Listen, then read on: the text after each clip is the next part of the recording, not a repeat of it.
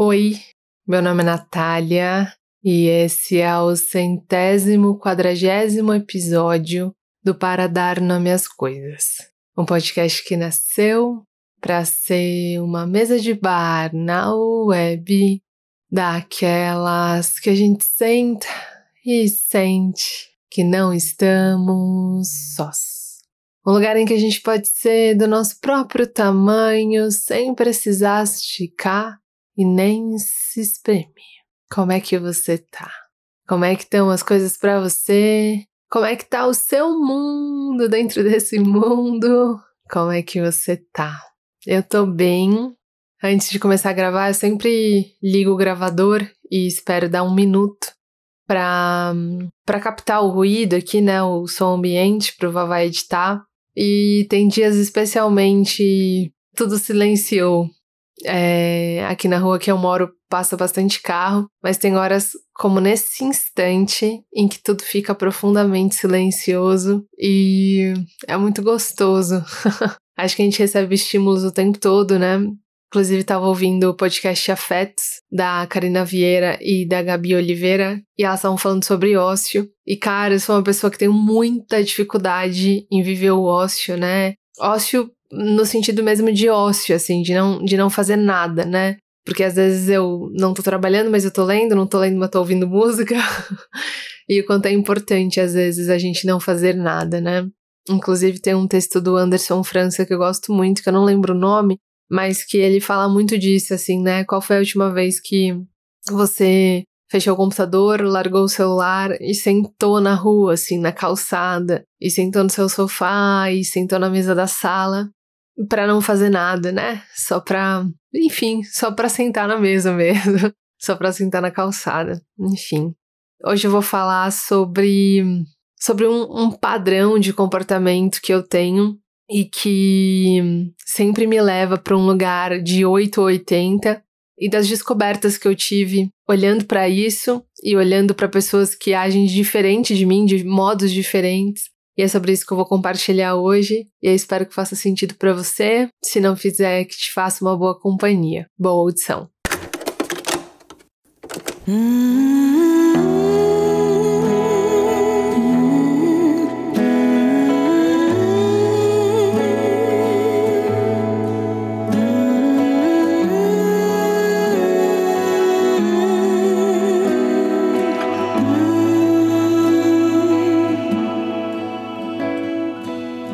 Dentro de mim tem um cavalo selvagem correndo solto pela arena. Se eu prendo o cavalo, eu prendo junto com ele a minha motivação, a minha energia, a minha intensidade, o meu desejo, a minha vontade de me entregar para as coisas. Se eu deixo o cavalo cavalgando solto, selvagem, eu não reconheço o limite, eu não sei descansar, eu esqueço que amanhã também é dia e eu caio na exaustão. O meu maior desafio é domar esse cavalo. É fazer com que ele me entregue o melhor desses dois lugares. É fazer com que ele me ajude a ir, mas também que ele me permita saber a hora de parar. Eu preciso da força dele para entregar o melhor de mim, mas eu também preciso da mansidão para saber que o melhor não pode ser tudo, porque se é tudo, não sobra nada.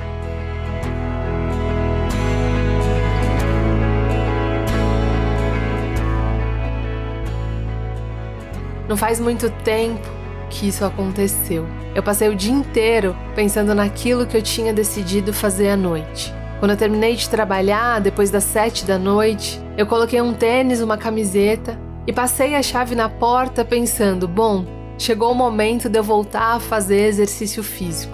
Eu tinha passado um mês só correndo da sala pro quarto e tava sentindo meu corpo cansado, é, quem ouviu o episódio 4 aqui do Para Dar Nome às Coisas, talvez se lembre da minha relação com o exercício físico, da relação da minha família com o exercício físico. Então, quando eu passo muito tempo sem fazer, que seja uma caminhada pelo bairro, eu sinto falta, assim, meu corpo pede. E eu tinha passado um mês sem fazer, sem fazer absolutamente nada. E naquela época eu tava sentindo, assim, no meu corpo. Teve um dia que eu tava conversando com a Amanda por chamada e eu disse: Mano, tô sentindo falta, cara, tô sentindo falta de fazer. E aí a gente falando sobre aquilo, eu decidi. Eu decidi que no domingo eu ia pegar uma agenda Eu ia desenhar ali uma programação na semana, priorizando algumas coisas, despriorizando outras, para que eu pudesse voltar a fazer exercício físico. E foi isso que eu fiz. E quando chegou a segunda-feira, eu tava tão focada naquilo, eu tava tão focada naquele meu acordo, naquele meu combinado, que eu nem associei o chão molhado do hall com a chuva que tava lá fora. Na verdade, eu nem me dei conta de que tava chovendo, só percebi quando eu fui chegando perto da porta que separava o prédio da calçada e fui vendo ali as gotas caindo, caíram, caindo grossas assim no chão. Na verdade, eu não percebi o rol molhado e nem associei com a chuva, porque eu queria demais que não estivesse chovendo. E quando eu percebi que estava chovendo, eu continuei andando naquela esperança de que assim que eu pisasse no tapete, ela pararia de cair. Mas não parou. E aí eu continuei ali, achando que se eu esperasse mais cinco minutos, ela pararia, mas também não parou. E aí, 15 minutos depois, o que era naquele momento uma garoa acabou virando uma chuva super forte. E aí eu percebi que não ia dar para fazer aquilo que eu tinha planejado. Então eu decidi voltar para casa. Mas quando eu tava chegando na porta de casa, eu tive uma luz, um insight, uma nova ideia. E aí eu virei as costas de novo pro apartamento e abri a porta da escada. Essa história poderia ser sobre fazer aquilo que é possível e manter a linha de chegada num lugar realista.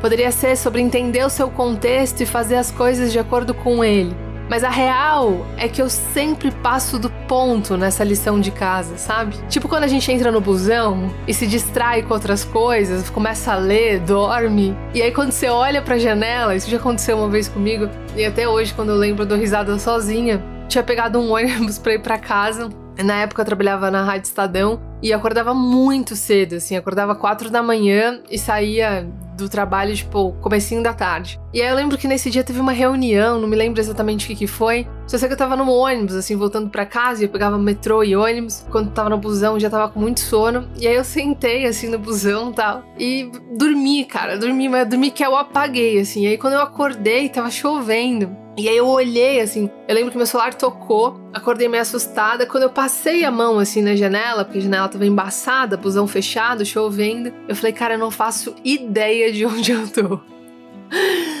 Nessa lição, nessa lição do caminho do meio, nessa lição de olhar para as coisas, considerando o seu contexto e estabelecer uma linha de chegada realista, nessa lição eu sempre passo do ponto, sabe? Tipo quando a gente entra no busão mesmo e, e, e percebe que o ponto era lá atrás, sabe? que a linha de chegada era lá atrás, que o lugar que você tinha que parar era lá atrás. Essa lição eu quase sempre tô passando do ponto. Mas a boa notícia é que porque eu sou a pessoa que tô sempre passando do ponto, eu aprendi também a ser a pessoa que sempre se propõe a voltar para ele.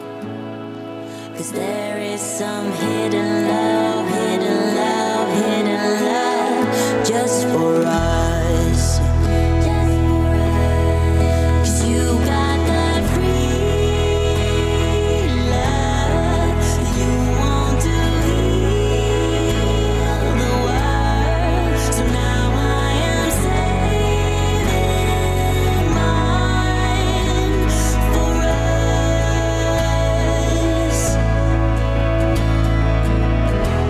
Depois que eu abri a porta da escada, eu subi até o 24 andar da escada e quando eu cheguei ali, eu desci todos os lances de escada até o térreo. E quando eu cheguei lá embaixo, eu subi de novo. Já que eu não ia conseguir caminhar lá fora, eu ia me exercitar de outro jeito, dentro do prédio. Só que lá pela sétima subida, meu coração já estava na boca já, minhas costas estavam encharcadas, minha perna estava bamba. Eu tava com muita vontade de parar. Quando eu comecei a subir, eu tinha decidido que eu ia subir e descer 10 vezes. Mas lá pela oitava eu já tava assim muito, muito cansada. Só que dentro de mim tinha uma animadora de torcida, sabe como é?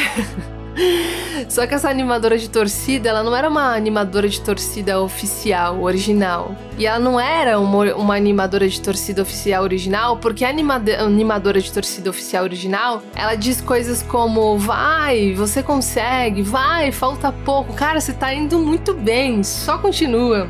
E a minha animadora de torcida, ela tava dentro de mim dizendo: subiu três vezes só? Tá muito pouco Subiu cinco vezes agora? Ih, tá fraco demais. Fez oito vezes 14 andares? Hum, se eu fosse você, teria feito 10. Tem uma parte de mim que não me dá trégua. É a parte dentro de mim que opera no 8 ou no 80. Ou é cavalo preso, ou é cavalo solto, selvagem, na arena. Ou vai até o limite, ou faz o que você idealizou de primeira, ou acerta de cara, ou nem levanta da cama. Ou você vai para arrebentar a boca do balão para ganhar medalha de atleta de fim de semana, ou melhor nem tentar. Dentro de mim tem um cavalo selvagem correndo solto pela arena. Se eu prendo o cavalo, eu prendo junto com ele a minha motivação, a minha energia, a minha intensidade, a minha perseverança, o meu desejo, a minha vontade de me entregar para as coisas. Se eu deixo ele cavalgando solto, selvagem, eu não reconheço o limite, eu não sei descansar, eu esqueço que amanhã também é dia e eu caio na exaustão.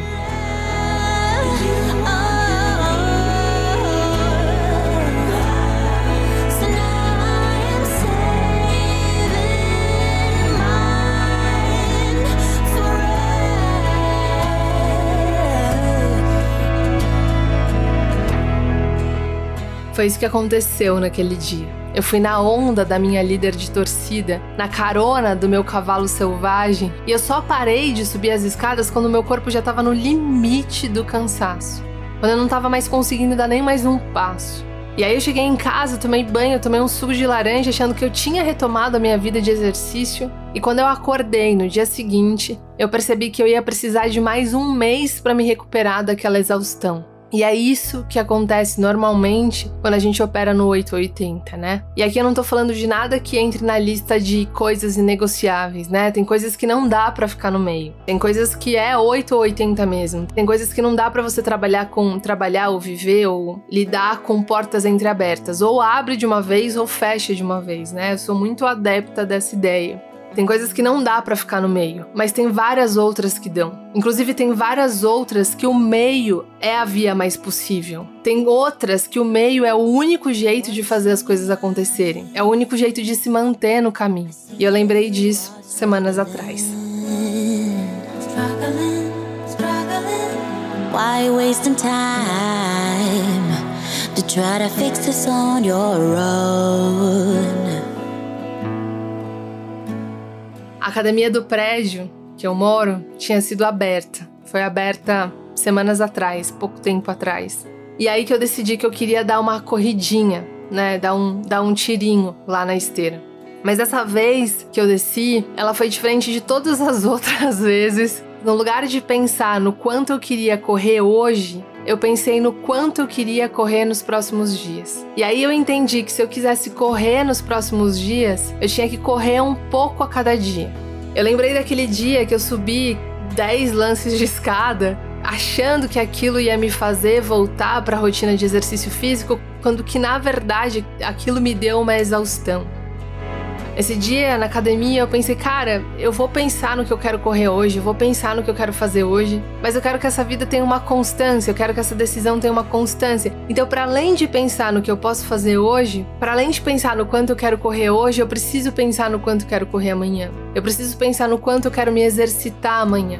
E para eu pensar no amanhã, eu preciso pensar no hoje. Uma vez o meu irmão me disse uma coisa que, que me marcou muito, uma coisa sobre corrida, né? Meu irmão é professor de educação física, né? Ele é profissional de educação física. E ele me falou uma coisa que me marcou muito. Ele disse que tem pessoas que têm um perfil de velocidade. Então são pessoas que são muito rápidas. Elas dão um tiro no começo e elas alcançam uma distância muito rápido. E tem aquelas pessoas que têm um perfil da resistência. Elas podem correr muito mais tempo só que numa velocidade muito menor. E eu acho que a vida tá o tempo todo perguntando isso pra gente, né? Você quer ir mais rápido e chegar mais rápido e parar mais rápido ou você quer ir mais longe? Não tem resposta certa, né? Cada um tem que responder por si, assim. Mas eu sei que nesse dia na esteira, quando meu dedo tava indo para apertar a velocidade, eu me lembrava disso, assim. Eu dizia para mim, cara, eu tô num ritmo bom eu tô indo, eu tô me movimentando, eu não tô parada. Então eu vou assim para poder ir amanhã também, para poder ir depois de amanhã também. E isso para mim foi um, um, aprendizado bonito, assim, sabe? Foi um, um lembrete bonito, assim, de ir com o que dá hoje para conseguir ir amanhã também. Pensar no caminho olhando não só para hoje, mas olhando para hoje para que você consiga ir amanhã também.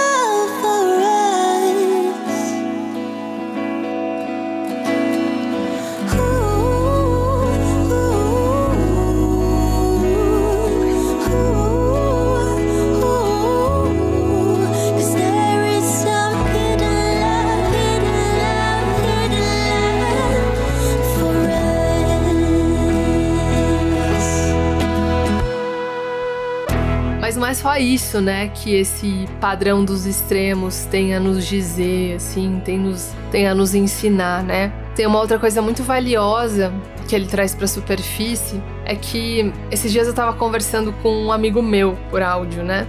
Aquelas conversas que nunca terminam e que se arrastam por semanas, porque você manda uma mensagem e aí Aí você demora três dias para receber a resposta, e aí você ouve a resposta, faz muito sentido, mas aí você vai passar um café, recebe um e-mail, e aí você demora mais uma semana para responder, enfim. E a conversa vai se esticando no tempo, né? E vai sendo permeada pelo seu próprio tempo, pelo tempo da pessoa, pela sua vida, pela vida da pessoa. É uma conversa que nunca acaba, assim. Mas eu lembro que eu tava conversando com esse meu amigo, e aí eu perguntei como que ele tava, né? Eu falei, aí, como é que você tá? E num dos áudios ele disse: Nath, eu tô bem, eu tô bem. Mas tem um amigo meu que não tá bem.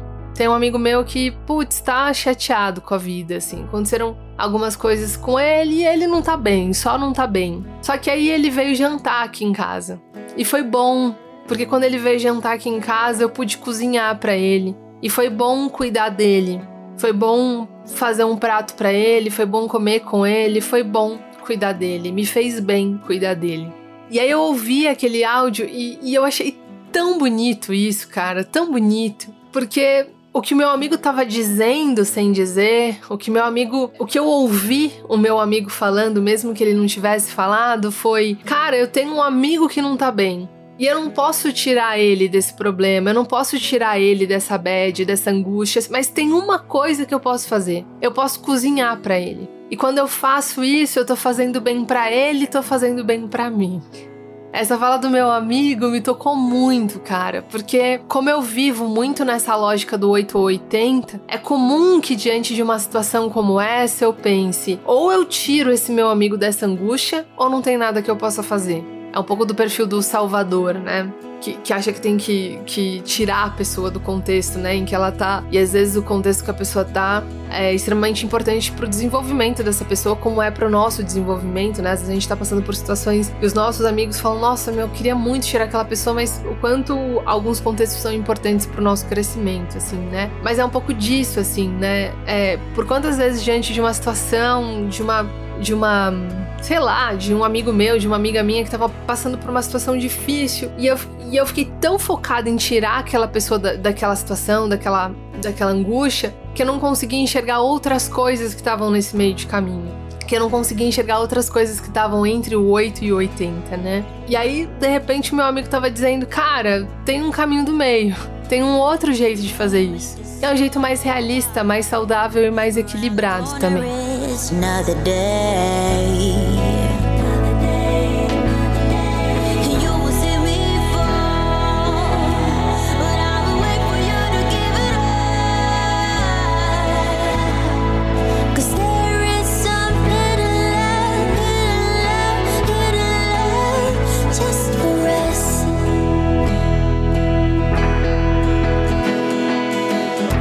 Eu lembro que quando eu era criança, numa das minhas aulas de biologia, a professora deu um trabalho super impactante, assim, sobre o meio ambiente. Eu não lembro detalhes dessa aula, mas eu lembro que nesse dia eu cheguei em casa e eu disse para minha mãe, eu falei, mãe, sabe o que a professora me disse? Que não adianta a gente ter uma casa se a terra não existir. Porque a professora estava dizendo sobre estava falando ali sobre desmatamento e ela estava falando: "Vocês gostam da casa que vocês moram? vocês gostam do quarto de vocês? Então, se não tiver a terra, não adianta vocês terem casa, vocês não vão ter onde viver". E aquilo me impactou muito, assim. Eu eu fiquei muito impactada com essa com essa visualização assim, né? De eu ter uma casa, mas não ter onde construir a casa e tal. E aí eu lembro que eu fui pro meu quarto e eu comecei a desenhar numas folhas, assim, de, de caderno a terra e umas frases tipo: a terra precisa de, precisa de você, não acabe com a terra, não desperdice água e tal. Porque na minha cabeça ali de 10 anos, de 9 anos, as pessoas iam ler aquela, aquela folha e elas iam se conscientizar. Para além disso, eu tava sendo a salvadora da terra, entendeu? Naquele momento e tal. Só que aí eu crescia e às vezes eu ainda caio nessa, nessa lógica, assim, né? Nessa lógica da folha de sulfite, né? Que acha que vai salvar a terra desenhando a terra num, num, num, num papel, assim. E eu espero que eu, com 10 anos, tenha convencido alguém, né? a salvar a terra e tal. Mas o ponto é, por vezes eu falo, putz, nossa, né? Caramba, Amazônia e a Amazônia tá queimando e cara, eu preciso salvar a Amazônia. Eu sozinha preciso salvar a Amazônia. E por vezes eu esqueço de reciclar, cara, reciclar o lixo, sabe uma coisa assim? E eu acho que essa é a lógica do 880, né? Eu penso no 80 que é salvar a Amazônia e eu não faço o meio de caminho, eu não faço aquilo que está entre o 8 e o 80, né? Que é isso, salvar a Amazônia sozinha, talvez eu não consiga, mas separar o lixo já é um adianto, né? Ou é aquela coisa do ah, eu adoraria acabar com a desigualdade no Brasil. E aí talvez a desigualdade do Brasil você não consiga resolver, porque o Brasil é muito grande, mas na próxima eleição que tá aí, dá para votar num candidato que vai trabalhar para acabar com isso, para diminuir isso, né? e de quebra ainda vai se preocupar com a Amazônia. Mas é isso, né? Eu acho que o problema de operar nessa lógica do 880 é que a gente se desloca dos lugares que são possíveis, né? Eu já fiz um episódio aqui no Para Dar Nome às Coisas que é o ideal anulo possível, é o nome do episódio, que foi um insight que eu tive enquanto eu tava querendo voltar a correr, voltar a correr e nunca conseguia, porque eu sempre acordava muito cansada e não tava cabendo na minha rotina. E aí teve um dia que eu falei, cara, é isso, o ideal anula o possível. Cara, eu vou fazer o possível. Enquanto eu estiver muito presa naquilo que era o ideal, naquilo que seria o ideal, eu não consigo fazer o possível. E eu acho que isso se aplica a tanta coisa, assim sei lá, até questões de, de, de, aprendizado, assim, né? De, de coisas que, que envolvam, por exemplo, coisas que são difíceis pra gente, né? Ah, eu vou sei lá, fazer um trabalho X, mas eu, eu coloco minha régua tão alta, tão alta que eu não consigo ir. É paralisante para mim, porque é, é, exige tanto de mim, ela cobra tanto de mim, essa régua cobra tanto de mim, que é melhor nem levantar da cama, assim. E aí eu acho que é um exercício trazer pro, pro lugar do possível, né? Que é essa história. Salvar a Amazônia sozinha, talvez eu não consiga, mas reciclar o lixo eu posso. Acabar com a desigualdade no Brasil, talvez eu não consiga sozinha, mas votar em alguém que pode mudar essa estrutura ou que pode reorganizar essa estrutura, eu posso, sei lá, começar a nadar e, e amanhã virar a, a lenda da natação, talvez não seja uma boa escolha, talvez não seja uma boa decisão, porque isso vai me, me gerar paralisia, né? Vai me paralisar. Mas talvez eu possa bater uma perna depois da outra, jogar um braço depois do outro e amanhã eu posso fazer melhor porque hoje eu fiz, né? Around the corner is another day.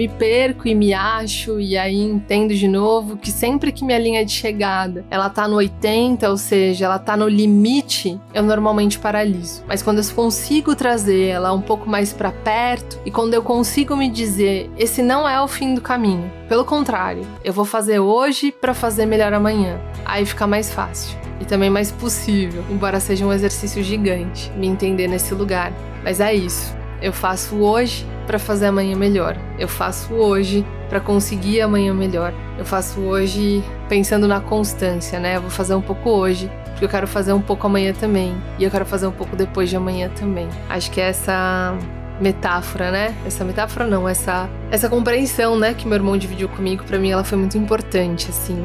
Você pode dar um tiro e chegar muito mais rápido, mas talvez você precise parar muito mais rápido, né? Agora, se você conseguir fazer um pouquinho de cada vez, pensando que o ideal anula o possível, e talvez o ideal seja fazer o possível, talvez fique um pouco mais fácil. E aí, quando você estiver tentando, se lembra que eu também tô tentando, porque eu sou a pessoa que, que é isso. Ou não faz, ou faz tudo e, e vai à exaustão, né? E é sempre esse exercício de domar esses cavalos. Se eu prender eles totalmente, eu, per eu perco o desejo, eu perco a intensidade, eu perco a vontade, eu perco a vibração. Mas se eu solto completamente, aí eu me entrego muito intensamente e aí eu chego à exaustão, né? Então é sempre um exercício de domar esse cavalo e de entender que o mais interessante, né, o mais saudável é pegar um pouco dos dois lados nem prender demais, nem soltar demais. É... E aí é isso. Se você tiver o segredo desse caminho, você me conta, porque eu não tenho. Eu me perco e eu me acho, e aí eu desço no ponto certo, e quando eu vou ver, eu já passei o ponto de novo. Mas eu acho que é isso, assim, né? Enquanto a gente tiver disposição para se reencontrar, para voltar pro ponto, para entender, putz, entendi porque eu me perdi. Eu acho que é isso que, que é a importância do jogo, né? É, é isso. Enquanto o jogo tá rolando, tem bola fora, tem bola no, bola no gol, tem escanteio. O gol só para, né? A bola fora também só para quando, quando o jogo acaba. Enquanto há jogo, há tudo, né? Torcida contra, torcida a favor, bola dentro, bola dentro do gol, bola fora do gol. E acho que é isso. Enquanto a gente souber e puder recomeçar, é o que importa. É isso, gente. se você gostou, se fez sentido para você, se te ajudou nessa semana, se te abraçou no dia de hoje, se te lembrou de que o ideal anula o possível e que às vezes é bom a gente fazer hoje para que a gente possa fazer amanhã se te lembrou que é bom ir hoje para que você possa ir amanhã. Compartilha com seus amigos, compartilha também nas suas redes sociais. A gente fica muito feliz, assim, quando a gente vê as partilhas e um monte de gente nova chegando. Eu fico muito feliz, particularmente. E é isso, a gente se vê na semana que vem. Tem episódios novos todas as quartas-feiras. Um beijo e até lá.